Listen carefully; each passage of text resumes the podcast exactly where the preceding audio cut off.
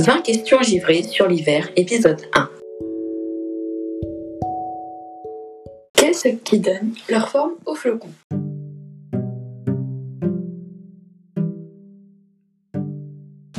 Sur les dessins, ils ressemblent en général à des étoiles à six branches, parfaitement symétriques. En réalité, les flocons de neige ont des formes très variées, qui dépendent des conditions dans lesquelles ils sont nés. Tout débute au cœur des nuages, constitués de vapeur d'eau. Quand la température de l'air descend sous 0 degré, cette vapeur d'eau gèle, créant de minuscules noyaux hexagonaux. Puis, des gouttelettes d'eau glacée, les cristaux, viennent se coller sur chacun des côtés pour constituer les six branches de la fameuse étoile. Enfin, en théorie, car en pratique, tout dépend de la météo.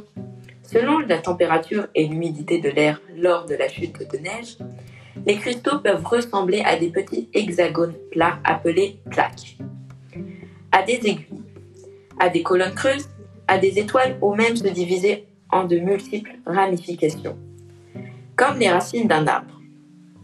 Le vent joue aussi un rôle. Plus il souffle fort, plus les cristaux de glace vont se cogner entre eux, se briser. Ce qui donne au flocon son aspect final. Plus ou moins tarabiscoté, on, on comprend mieux pourquoi il n'y en a pas deux pareils. La neige est-elle vraiment blanche? Tout dépend. La neige n'est rien d'autre que de l'eau gelée. Logiquement, elle ne devrait donc pas être blanche, mais transparente. Pris un par un, les flocons sont d'ailleurs presque invisibles. Mais nous n'en contemplons rarement un seul. Il en faut des millions pour constituer le blanc manteau qui donne au paysage d'hiver leur aspect cotonneux. Or, chaque flocon est composé de nombreux cristaux de glace, aux multiples facettes, qui renvoient la lumière du soleil aussi bien qu'un miroir. C'est-à-dire qu'ils ne retiennent aucune des sept couleurs de l'arc-en-ciel présentes dans la lumière du jour. Quand on regarde la neige, on voit donc le mélange de toutes ces nuances, ce qui donne du blanc. Cependant, en vieillissant, les flocons deviennent plus ronds et reflètent moins la lumière.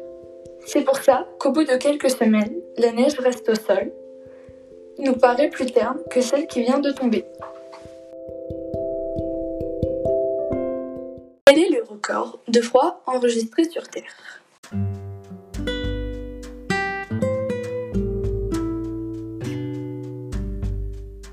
Moins 98 degrés, mesurés en 2018 dans de petites vallées glacées de l'Antarctique, près du pôle Sud. En France, c'est la commune de Mout, dans le 12, qui décroche la médaille de glace avec moins 36,7 degrés, enregistré en 1968. Et ces records devraient tenir longtemps. Avec le réchauffement actuel, les météorologistes pensent qu'ils ne seront pas battus de sitôt. Pourquoi sale-t-on les routes en hiver?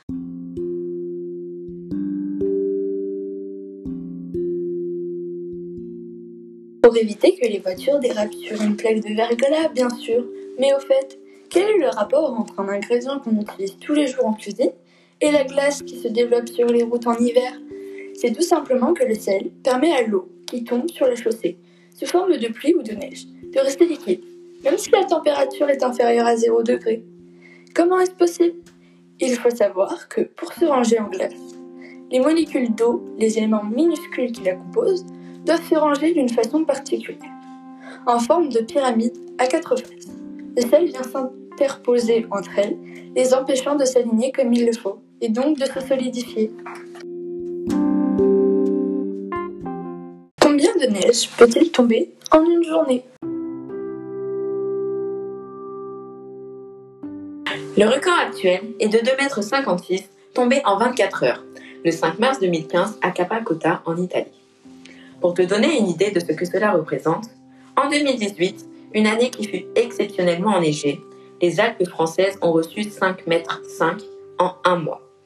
Sur un an, ce sont les États-Unis qui se hissent sur la première marche du podium, avec 31,5 mètres tombés sur le Mont Rainier entre février 1971 et février 1972. Enfin, la plus grosse couche de neige à ce jour a été mesurée au Japon sur le mont Ibuki en 1927. 11,82 mètres d'épaisseur. Parfait pour amortir les chutes.